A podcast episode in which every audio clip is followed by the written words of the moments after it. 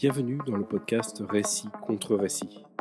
Je suis Benjamin Roux et je m'intéresse depuis de nombreuses années aux traces et aux récits produits au sein d'expériences collectives, à l'échelle de luttes, de pratiques alternatives ou de communautés plus élargies tel un quartier ou un village. Derrière ces questions se trouvent différents enjeux comme ceux de la conservation et la transmission des histoires collectives ou encore celles des archives orales, écrites, numériques ou de questions autour du caractère éphémère ou pérenne de la mémoire mais c'est aussi l'endroit des récits, du storytelling, des narrations multiples et singulières, des histoires produites par celles et ceux qui la vivent. Et cette multitude d'expériences vécues, complexes, riches et racontées à l'échelle micro, se confronte aux enjeux macro et descendants de récits unifiants, aux intérêts multiples, économiques ou politiques, mais qui vont rarement dans le sens d'un commun. Une histoire majuscule où les questions anticapitalistes, écologiques, décoloniales ou féministes n'ont bien souvent pas leur place. Afin de nourrir nos pratiques et nos imaginaires, je pars à la rencontre dans ce podcast de personnes qui agissent et questionnent tous ces enjeux depuis leur propre pratique et espace. Bonjour Caroline. Bonjour Benjamin. Ravi de, te rencontrer et de venir discuter un petit peu avec toi de ton travail. Merci pour euh, l'invitation. De venir euh, avec euh, mes dadas de, de, récits, de narration, de la lecture que j'ai fait de ton travail, Sharing Caring, et qu'on discute un petit peu, toi et moi, de, tout ça. Et euh, un petit peu pour que les personnes qui nous écoutent euh, te situent, est-ce que tu aurais une manière de te présenter? Alors déjà, bonjour euh, à tous. Alors je m'appelle Caroline Rieux, mais je suis aussi connue sous le nom de Vendredir, qui est mon nom d'artiste. je suis DJ, programmatrice musicale. je me présente aussi comme serial digger. je digue beaucoup. enthousiaste, curieuse, partageuse et précédemment étudiante dans et c'est dans le cadre de mon diplôme que j'ai écrit Sharing Caring, donc le mémoire dont on parlera par la suite. Ma deuxième question, elle est de savoir qu'est-ce qui, qu'est-ce qui fait pour toi ta pratique de DJ et la manière dont tu la conçois quelque chose d'essentiel et comme une mise au travail aussi dans voilà comment tu comment tu conçois ça? Alors, je ne suis pas devenue DJ tant par choix, mais plus, parce que, c'est le moyen de d'expression et de partage qui s'est un peu imposé à moi comme le plus efficace. d'autant que je me sou enfin, d'aussi loin que je me souvienne, j'ai toujours, aimé chercher plus loin, découvrir d'autres choses et étendre, mes vues. Et vu que je trouvais plein de choses, dans mes recherches, je trouvais ça important de les partager. Et j'ai testé un peu plein de manières de le faire, mais c'est vrai que le DJing, c'est apparu comme, la manière la plus efficace et la plus spontanée de partager de la matière. donc je le conçois un peu comme une, une hygiène de vie. Enfin, littéralement, si, si je le fais pas pendant deux semaines, je me sens mal. Et c'est très, c'est très chapitré. Peut-être que c'est le moment que j'explique, un peu en quoi ça consiste. Ouais, exactement, vas-y. Alors, ce que je trouve hyper intéressant et hyper efficace avec le DJing, c'est que, ça recouvre enfin ça ça rassemble plein de gestes qui peuvent être chacun décortiqués en ça ça crée plusieurs chapitres et plusieurs moments. Heu, donc distingue le digging, donc c'est la partie recherche, où on cherche quelque chose sans trop savoir quoi et on se laisse faire un peu, aux découvertes et progressivement on creuse, on va plus loin. Dans mon cas, je passe d'hyperlien en hyperlien, je découvre des bibliothèques, j'écoute des extraits, je vois si ça m'intéresse ou pas. En fonction, je vais chercher plus loin, je creuse, j'abandonne des pistes, j'ouvre plein d'onglets. J'ai l'impression que tout est que tout existe et qu'il y a plein de possibilités et il faut faire des choix. Diguer, c'est faire des choix aussi. Ensuite, il y a le moment où on fait sa collection. Donc, parmi tout ce qu'on a croisé, les points qui nous ont interpellés, on les garde et, et on les rassemble, on voit ce qui se passe, qu'est-ce que ça, qu'est-ce que ça dessine comme paysage. Il y a la partie de mix où, au regard de ce que j'ai trouvé, je vais faire des assemblages. Plus spécifiquement, si on parle vraiment de ma pratique de DJ, ma pratique musicale, j'aime bien créer de la musique à partir de ce que j'ai trouvé et pas juste passer les morceaux les uns après les autres. Ce qui n'est pas le cas de tous les DJ. Et, comment, comment on fait la différence? Alors Comment tu différencies le fait d'enchaîner des morceaux et un peu plus classiquement et toi de de créer de nouvelles, de nouvelles choses? Bah, en fait, je je je me dis que si les personnes ont envie d'écouter les morceaux en entier, les personnes iront voir la tracklist et que, ce qui me différencie d'une playlist Spotify, c'est le point de vue que je peux apporter sur les morceaux et Une narration? Enfin, on est vraiment bah, de cet ordre-là? une narration et aussi une vision musicale d'une certaine manière. Parce que je suis pas juste DJ pour partager, je suis DJ aussi parce que j'aime vraiment purement la musique et que la musique que j'ai envie d'écouter n'existe pas forcément toujours et parfois, la musique idéale, ça va être la superposition de tous mes morceaux préférés. Mais elle existe que si c'est moi qui l'a fait et donc ça m'intéresse aussi, heu, musicalement de vraiment créer quelque chose et pas avoir une approche assez, heu, plasticienne du mix. Enfin ça, ça s'est développé un peu au fur et à mesure que je développais mes techniques. Initialement, heu, bah, je voulais créer juste des histoires, mais maintenant j'ai vraiment un intérêt pour créer du son et créer des à partir de ce que j'ai glané, créer des ensembles qui n'existent pas ailleurs que dans mes mix. Mais je sais que ça peut être assez, assez controversé comme manière, de mixer dans la mesure où, on peut se poser la question: «Est-ce que c'est vraiment faire honneur aux tracks que de montrer qu'en fait elles étaient pas suffisantes toutes seules qu'il fallait que j'intervienne dessus?» il peut y avoir un aspect assez, assez prétentieux d'une certaine manière de s'approprier vraiment les tracks et en même temps, je pense que c'est aussi ce qui peut permettre de les revitaliser. Et puis et puis en même temps, enfin ça c'est toujours fait. Enfin je veux dire, on a toujours, Oui, enfin et puis le de de les personnes qui nous écoutent, qui ne connaissent pas forcément SoundCloud, on par exemple, on a on on rentre dans un univers où, heu, la la matière première n'est pas comme Spotify et autres plateformes, des des des des morceaux produits, masterisés et sortis, d'un point de vue commercial, mais on trouve des gens qui accélèrent, mettent à l'envers, heu, transforment, ouais, carrément. remixent et cetera et qu'en fait là, il y a une matière, incommensurable et infini et que, en tout cas, enfin, je vois très bien les critiques d'où elles peuvent venir, mais c'est vrai que, enfin, je partage ton ton ton con ton goût pour ça, où en fait on où en fait c'est une forme d'hommage, enfin, clairement, que de de de reprolonger les morceaux de notre propre manière, quoi. Oui, complètement et et en plus de ça, enfin, je suis DJ, mais je suis aussi DJ à un moment, heu, de surproduction musicale, de saturation de tout, de tout en manière de manière générale, il y a trop de choses partout. Donc à partir de là, je me me place pas non plus en tant que, hem, que créatrice d'un contenu innovant qui n'existerait nulle part ailleurs, mais plus comme une artiste de la post-production où ma matière de travail, ça va être ce que je vais trouver. Ma qualité, ça va être mon goût. Et à partir de là, hem, enfin, je fais avec, heu, je fais avec ce que j'ai et je produis à partir de, plutôt que, sais pas, d'avoir une sorte de d'ambition de créer quelque chose qui n'a jamais existé. Enfin, je pense même pas que ce soit possible, en fait. Donc, heu, j'essaye vraiment de, bah, l'envisager comme de la matière à partir de laquelle je travaille, quoi. Super et je t'ai pour le coup coupé dans ton fil où tu déroulais, donc je te laisse peut-être, reprendre, Bah, si à partir de cette, heu, de cette de cette idée de post-production, je pense vraiment que le l'étape du mix, c'est la post-production dans la mesure où, heu, on passe après quelque chose qui a déjà été fait et parfois qui a été fait et refait. Parce que dans mon cas, je vais pas mal jouer de remix aussi. Donc et des fois, c'est des remixes de remixes de remixes. Donc à partir de là, heu, on pourrait on pourrait tracer la genèse des tracks jusqu'à très loin. Enfin, même si on regardait les samples qui avaient été utilisés et cetera. Enfin, bon clairement, heu, je crée rien, mais je recrée et j'envisage comme enfin, j'envisage ma bibliothèque musicale qui prend la forme d'une clé USB, enfin, plus précisément d'un disque, SSD parce qu'une clé USB n'a pas assez de capacité, de stockage. Mais j'envisage mon disque SSD comme une sorte de bibliothèque que je viens, activer selon, les contextes.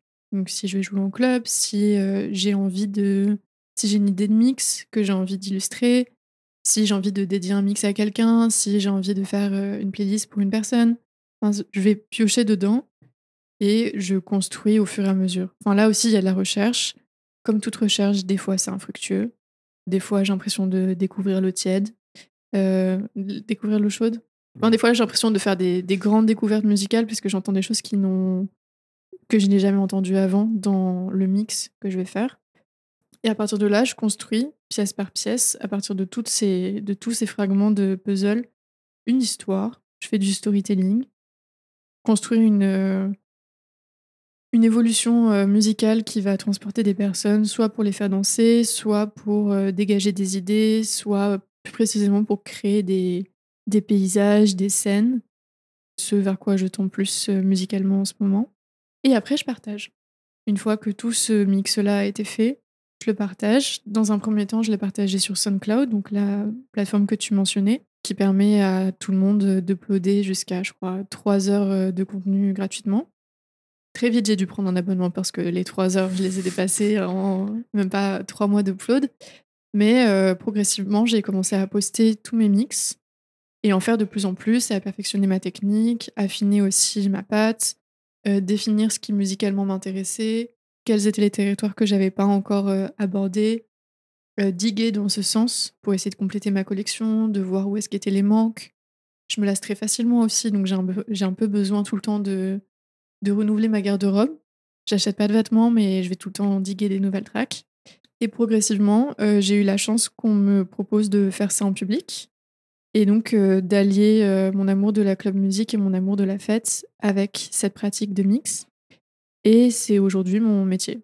Enfin, j'en ai j'ai décidé que ce serait ça et j'essaye de mettre à disposition tous les outils que j'ai développés, à l'école ou ou par ailleurs pour, me professionnaliser, dans ce sens-là et faire en sorte que, je puisse, avoir encore plus de temps pour le faire et toucher encore plus de personnes et partager encore plus de choses.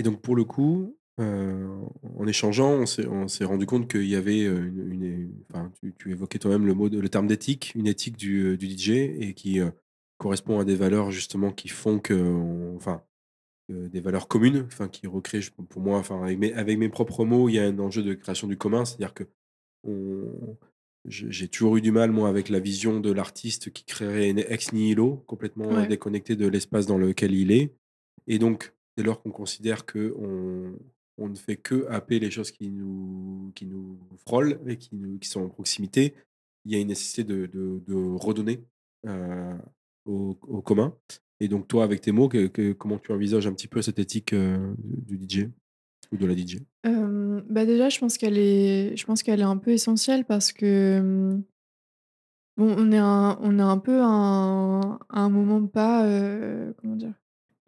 Un moment où c'est facile de pas de pas être éthique et un moment, heu, où c'est facile, heu, d'être des stars. Il y a eu, heu, ce tournant où les DJ étaient plus des personnes qui passaient des disques, dans une pièce, au fond du club et on les a mis sur scène.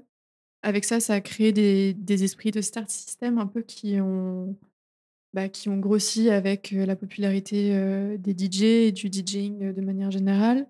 On est précisément à un moment où, on peut être DJ très facilement puisque le matériel est accessible. C'est assez facile de poster des choses et avec une bonne image, c'est facile de d'avoir l'image d'être des DJ, ce qui est très alimenté par les réseaux sociaux.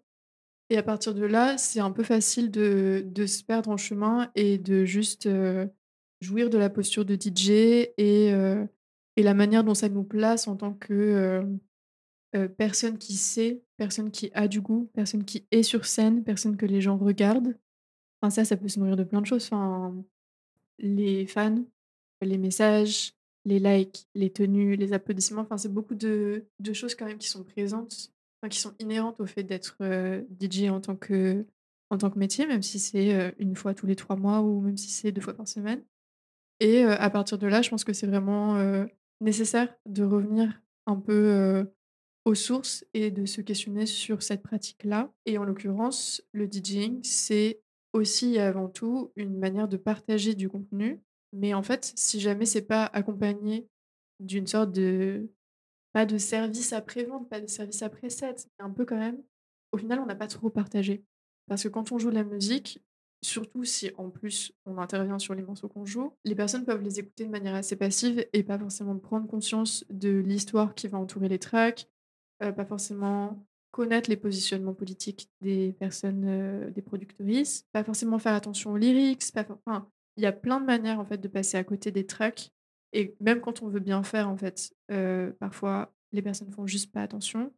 Donc à partir de là, je pense que c'est important de, bah, de prendre la parole sur les morceaux qu'on joue, de mettre en lumière les artistes, dont on joue les tracks, les mouvements musicaux qu'on convoque, leurs origines sociopolitiques et historiques et pour ça, enfin une, heu, une des de mes manières privilégiées, c'est de partager toutes mes tracklists, donc comme une, comme une recette en fait, la liste des ingrédients et j'essaye de de prendre un peu le comment dire?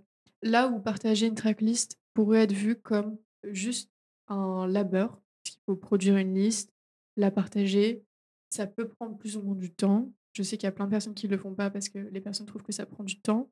Moi, j'essaye de voir en quoi est-ce que le partage même de la tracklist fait partie du travail de DJ et peut être un prétexte à la création.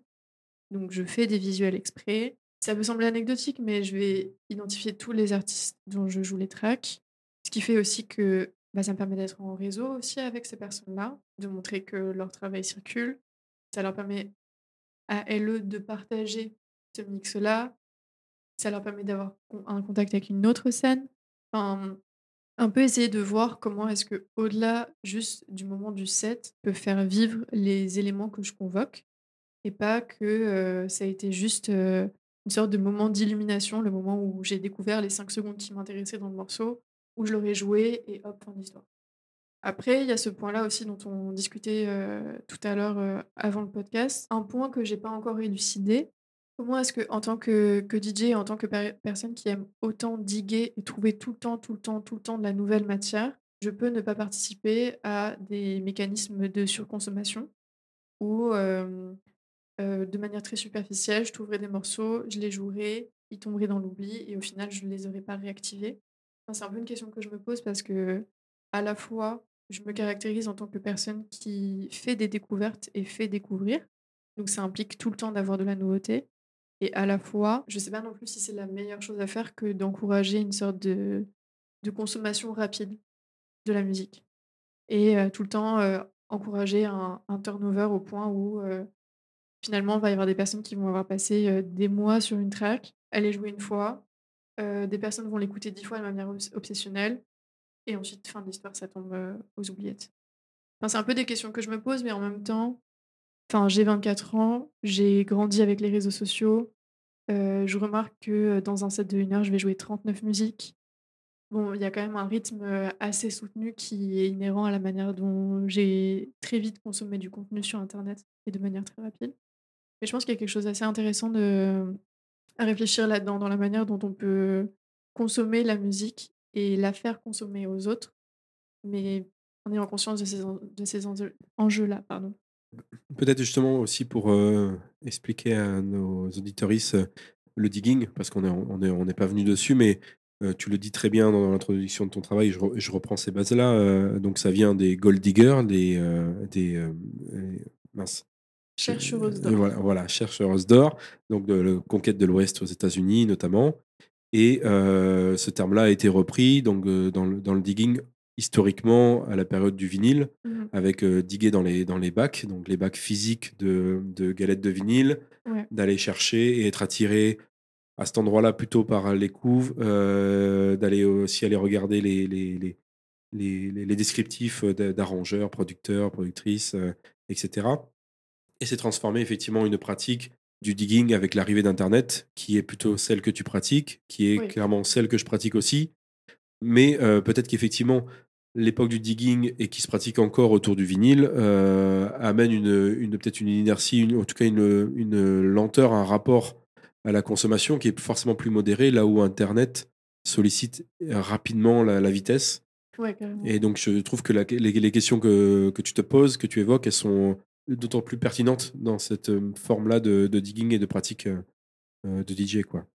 Peut-être qu'on peut, heu, reprendre, heu, ici en en présentant ton mémoire. Mmh Ça mh. peut être une une bonne étape. Est-ce que tu veux en en parler? Heu, ouais, avec plaisir. Alors, il s'intitule Sharing Caring, le DJing au service des pratiques de partage. Je l'ai écrit en 2022, en l'espace, de 3 mois, ce qui est relativement court pour un mémoire puisque c'était dans le cadre, d'un master, pas trop un master qui s'appelle le DSA, heu, diplôme supérieur en arts appliqués à l'école du Perret. L'intitulé exact, heu, c'était DSA prospective. Autant dire que, hem, c'était relativement, flou comme cadre et l'écriture du mémoire, au-delà d'être un exercice scolaire, est un peu intervenue comme une manière de trouver une solution à un problème auquel je faisais face au cours de mes études, à savoir mon positionnement en tant que personne, qui fait des choses dans une école, d'art et design. Donc est-ce que, est-ce que j'étais designer? Est-ce que j'étais artiste? La question, était soulevée et en fait, je me suis rendu compte que j'étais ni l'un ni l'autre, que j'étais DJ et que ce serait peut-être ça la solution pour, faire le lien entre toutes les choses qui m'animaient et toutes les choses que je faisais. Ce qui était, assez vaste, dans le cadre, de ce mémoire, enfin dans le cadre de de ce parcours scolaire et par ailleurs. Donc plus précisément, mon mémoire essaye de concilier, mes 2 intérêts principaux à ce moment-là, à savoir la musique et les archives LGBTQI+. Parce que je me suis rendu compte que je pouvais dresser un peu des points communs entre la manière dont je découvrais la musique et la manière dont je découvrais, des fragments de ces archives. À savoir que ça avait lieu sur internet. Il y a pas mal de centres d'archives qui sont digitalisés et qui m'ont permis de, heu, prendre connaissance, par exemple, des archives lesbiennes de New York. Hem, tout comme, heu, j'ai pu prendre connaissance, des niches de la musique électronique polonaise sur Bandcamp. Je commençais à voir des parallèles entre les 2 et je me rendais compte que j'avais envie d'utiliser la matière que je trouvais dans les archives comme, matière, de travail, de la même manière que j'utilisais la musique comme matière de travail via le DJing et à partir de là, je me suis demandé si ce serait pas possible d'utiliser, le DJing comme un moyen d'action pour revitaliser ces archives. Puisque j'ai fait face à ce à cette situation qui est que les archives LGBTQI+, au-delà d'être assez méconnues, sont pour la plupart, jetées à la poubelle ou oubliées. Il y a beaucoup de personnes qui se débarrassent de leurs archives parce qu'elles les considèrent pas. En plus de ça, c'est des archives qui vont pas forcément avoir des heu, des formats conventionnels. Ça va être des t-shirts, des pancartes de manif, des lettres que des personnes amoureuses se sont envoyées, des porte-clés. Enfin, ça va être des, plus des objets, plus des témoignages de vie que des archives euh, stricto sensus comme on peut trouver euh, dans ce qu'on appelle les centres d'archives, des documents officiels. Et que cette matière-là, elle me touchait moi personnellement et je savais qu'elle pouvait toucher d'autres personnes. Et pour autant, je voyais que dans mon entourage, il y avait finalement assez peu de personnes qui s'intéressaient à ces archives, que pour y accéder, c'était un peu compliqué. Il fallait prendre rendez-vous, il n'y en a pas dans toutes les villes c'est des fenêtres de temps de deux heures. Enfin, je voyais qu'il y avait quelque chose qui fonctionnait pas forcément, de ce point de vue-là et qu'il y avait il y a des comptes Instagram sur lesquels des personnes partagent des archives, mais ça va être de l'ordre du post Instagram. Ça a pas forcément de de gros impact sur, les vies, des personnes qui les croisent. Et en fait, je me suis rendu compte que, c'est un problème que je ne trouvais pas avec la musique. Et à partir de là, j'ai, dans mon mémoire, proposé une sorte de gymnastique mentale pour envisager le DJing comme une pratique et une manière de voir le monde qui ne serait pas forcément applicable qu'à la musique, mais pourrait s'appliquer à d'autres choses. Par exemple, les personnes qui cuisinent vont trouver des ingrédients, les mettre ensemble, les partager. D'autres personnes les mangent, vont trouver ça super. Ça crée un moment de retrouvailles c'est hyper efficace. La musique, pareil. Pourquoi est-ce qu'on ne ferait pas la même chose avec les archives?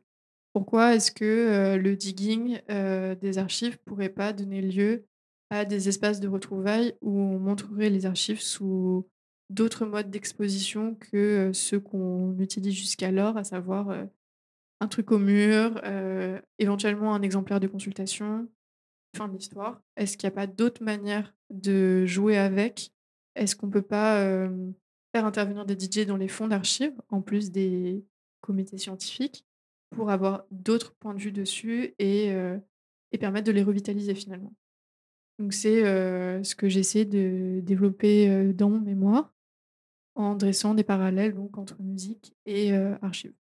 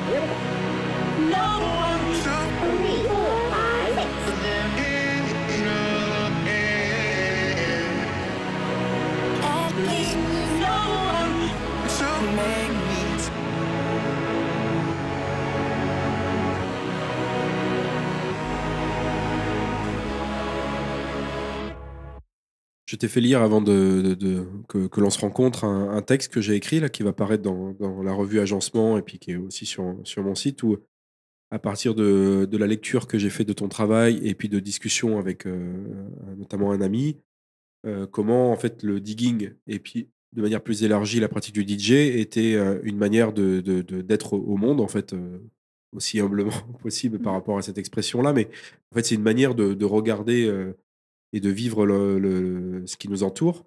Et, donc moi, en tant, en tant qu'éditeur, effectivement, j'ai, et puis même en tant que pratique de recherche, parce que pour moi, on a discuté avant, faire recherche et faire DJ, on est sur des pratiques similaires dans la manière dont on digue, on s'aventure dans de la matière, des matériaux, des terrains, des explorations, et qu'on en fait germer des, des, réflexions et des pratiques. Et donc en tant qu'éditeur, j'ai l'impression des fois effectivement d'avoir une pratique de DJ qui est celle de construire une écologie éditoriale de textes qui rentrent en résonance, d'auteurs et d'autrices qui viennent dialoguer, là où en plus d'ailleurs, et ça doit marcher aussi pour la musique, ce ne sont pas forcément des gens qui, dans la vraie vie, si elles se rencontraient, arriveraient à dialoguer, mais par cette pratique-là, on arrive à faire dialoguer, en tout cas, ce qu'elles produisent. Et dans ce texte, j'évoque aussi un, ami libraire, Andrea, la libraire Myriagone à, Angers, qui a une pratique de libraire qui est assez atypique, voilà, qui a un choix restreint d'ouvrages. on est autour de, il me semble, 3000 références, ce qui est peu pour, le milieu de la librairie qu'il travaille quasiment pas les nouveautés.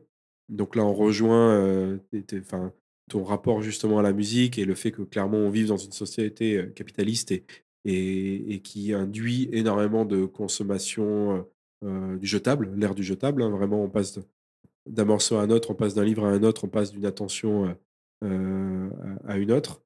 Et la difficulté, bah, pour, lui, que ça, ce que j'évoquais dans le texte, la difficulté que ça générer pour lui, d'un point de vue modèle économique, d'arriver à tenir cette éthique de libraire qui porte à l'ouvrage et à la manière dont il, eh ben, il, partage des livres et qu'un livre, aussi bout de six mois, ne disparaisse pas de, de, de, ses étagères.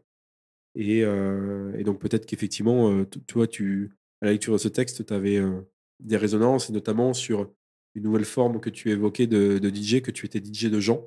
Ouais. Tu veux en dire un peu plus? Alors avant de parler de DJ de Jean, il y a un point qui m'a interpellée, dans dans ce texte et sur lequel, j'aimerais revenir.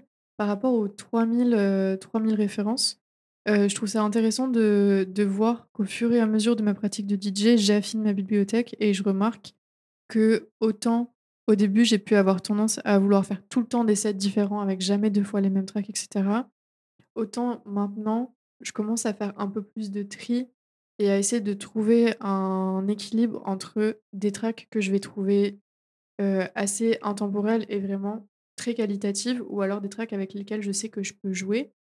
Vraiment, qui servent de base et je peux rajouter un petit peu ce que je veux dessus pour, pour m'amuser et créer de la nouvelle musique et les nouveautés et des choses que les gens auraient oubliées. Enfin, un peu essayer de trouver ce milieu-là. Par contre, ma bibliothèque musicale là, avoisine, les 4700 tracks, ce qui est à la fois beaucoup trop et à la fois toujours pas assez. Parce qu'en fait, en a tout le temps des nouvelles, il y en a plein que que j'ai jamais encore découvertes, il y en a plein qui sont oubliées, que je vais déterrer. Enfin, je trouve ça je trouve ça assez intéressant aussi de quantifier, en fait, comment combien, ça représente et combien combien on brasse. Pour donner des chiffres, parce que finalement, je pense que ça peut être pertinent. Par mois je n'ai aucune idée de combien, de tracks, je vais brasser, sachant que je vais pas forcément les écouter. Je vais voir quelques points à l'intérieur, voir si ça m'intéresse ou pas, les situer un peu, les cartographier, voir si c'est pertinent que que je joue avec ou non, si, les productrices sont des personnes avec lesquelles j'aimerais bien échanger ou non. il y a plein de choses qui rentrent en jeu là-dedans, mais je pense que je vais embrasser des des centaines. Il y en a à peu près entre 60 et 100, 120 que je vais conserver, que je vais télécharger et que je vais implanter dans ma dans ma bibliothèque. Donc effectivement, ça implique un renouveau constant avec autant des nouveautés que, des choses qui ont déjà été oubliées.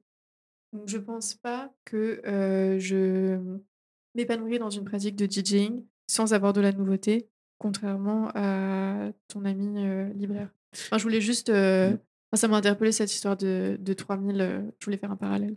Mais lui aussi, pour le coup, euh, c'est assez similaire à ta pratique. C'est-à-dire que forcément, ben, il, accueille la nouveauté, puisque euh, c'est, enfin, ce serait pour le coup, enfin, assez triste aussi à cet endroit-là, d'un point de vue intellectuel, enfin, en mmh. rapport à, la lecture, que de, de, rester bloqué dans une période et dans quelque chose de fini. Donc il l'accueille, mais il l'accueille avec ce que ça est, comme tu le racontes là, implique d'exigences, d'exigences sur la personne qui raconte, ce qu'elle raconte, la manière dont c'est édité. et, et, quelle place il lui fait, à quel endroit, et ce qui veut dire aussi, dans la pratique en tout cas de libraire, et c'est la question que je te renvoie pour ta pratique avec ta bibliothèque musicale, c'est est-ce que pour le coup, rajouter veut dire enlever? Et donc, est-ce qu'il y a des morceaux qui disparaissent de ta bibliothèque pour X raisons?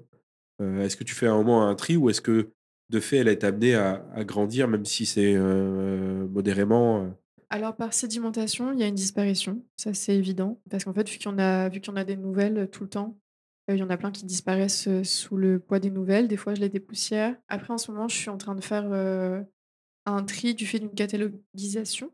Je mets des attributs, à mes tracks, chose que je faisais pas avant parce que, en fait, vu que j'ai appris seule, il y a plein de méthodes de travail que j'apprends sur le tard, à savoir, euh, mettre des tags, mettre des couleurs, assigner des commentaires, et cetera, des classements, euh, à mes tracks. Donc en ce moment, je suis en train de faire ça, ce qui fait que, il y en a qui disparaissent, il y en a que, euh, je vais avoir digué pour certaines occasions qui sont pas vraiment pertinentes dans ma bibliothèque et aussi plus je prends conscience de mon positionnement en tant qu'artiste, en termes de scène musicale, plus, j'affine ce que j'ai et j'essaye d'avoir vraiment une bibliothèque singulière. Enfin, c'est aussi pour ça qu'on va faire appel à moi. Et justement, enfin, je trouve qu'il y a là un parallèle intéressant parce qu'en fait, certes, c'est à moi qu'on va donner du travail en tant que DJ. Enfin, je suis pas la seule, hein, on est beaucoup de DJ, mais on va venir me chercher plus que je vais démarcher pour ce que je propose en termes de musique, en termes d'image, blablabla. Enfin, c'est jamais juste de la musique, mais il y a quand même de la musique. Sauf qu'en fait, tout le monde, tout le monde a des collections. Tout le monde fait des sélections, tout le monde habite des bibliothèques, elles sont pas forcément musicales. Il y a des personnes qui se contentent très bien d'écouter les suggestions algorithmiques et c'est OK. il y a des personnes qui vont avoir des goûts très spécifiques, qui vont pas oser les partager. C'est OK aussi. Mais, mais je pense qu'à partir du moment où on décloisonne le DJing, à savoir, on voit juste que le DJing, c'est diguer, choisir, faire une collection, en faire un mélange, le mettre au monde, enfin, le mettre au monde, le partager publiquement. À partir de là, ça peut être, plein de choses. Ça peut être, enfin, je prends souvent l'analogie de la cuisine, mais ça peut être de la cuisine, ça peut être du styling, ça peut être, de l'aménagement d'intérieur.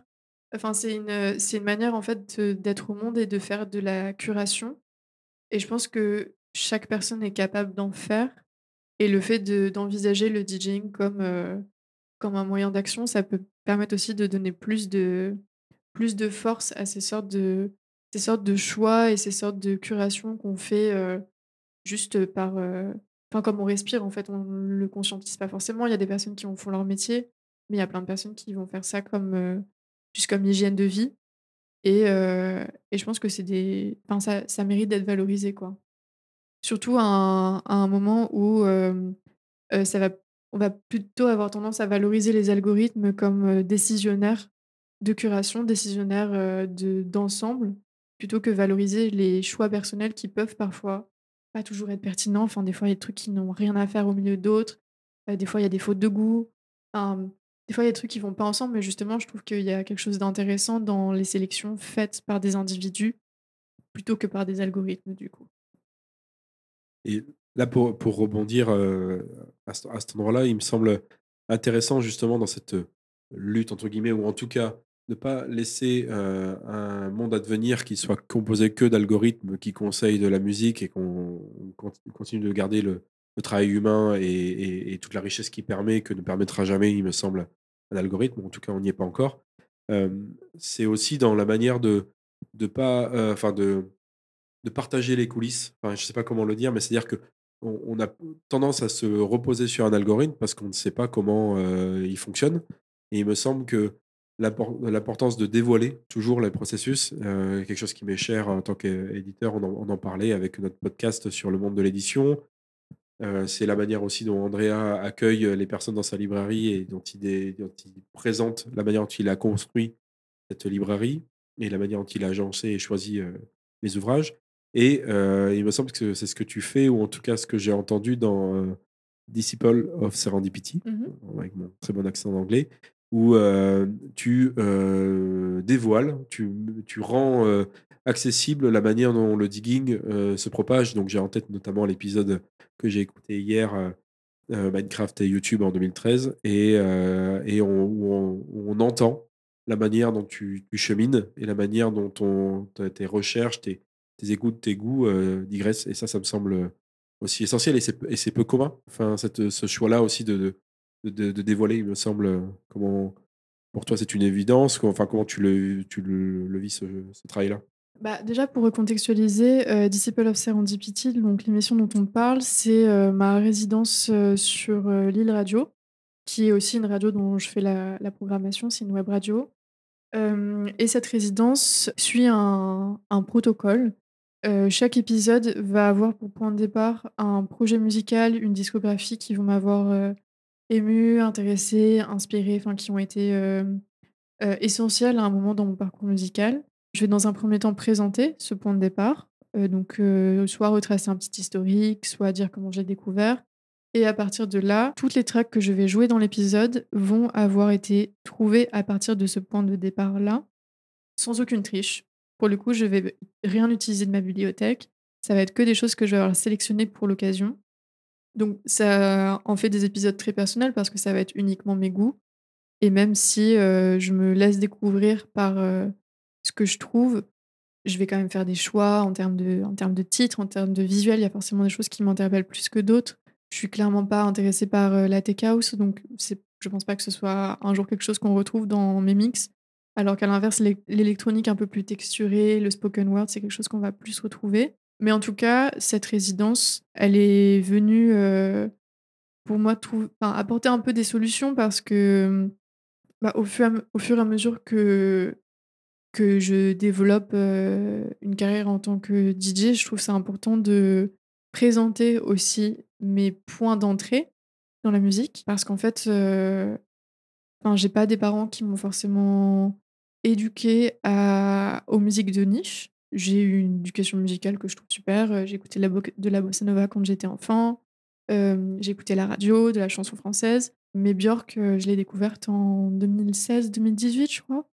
Alors qu'il y a plein de personnes qui vont être sur la scène musicale avec moi actuellement, qui ont vraiment été bercées à ça, dont les parents avaient les Daft Punk chez eux le dimanche midi. Enfin, on vient pas des mêmes horizons culturels. Et je trouve ça important de donner à voir comment on peut construire ça, que ce soit plus ou moins sur le tard ou pas. Et au final, la légitimité, j'espère, ne vient pas d'une longévité dans le milieu, mais plus d'une envie de d'une envie de connaître, d'une envie de découvrir et de la vision critique qu'on peut apporter à ce qu'on trouve. Et c'est ce que je fais en fait dans mes épisodes, puisqu'à chaque fois, je vais essayer d'aller plus loin, de présenter des, des, des présenter des projets musicaux qui peuvent plus ou moins être de niche, tout comme des projets qui ne le sont pas.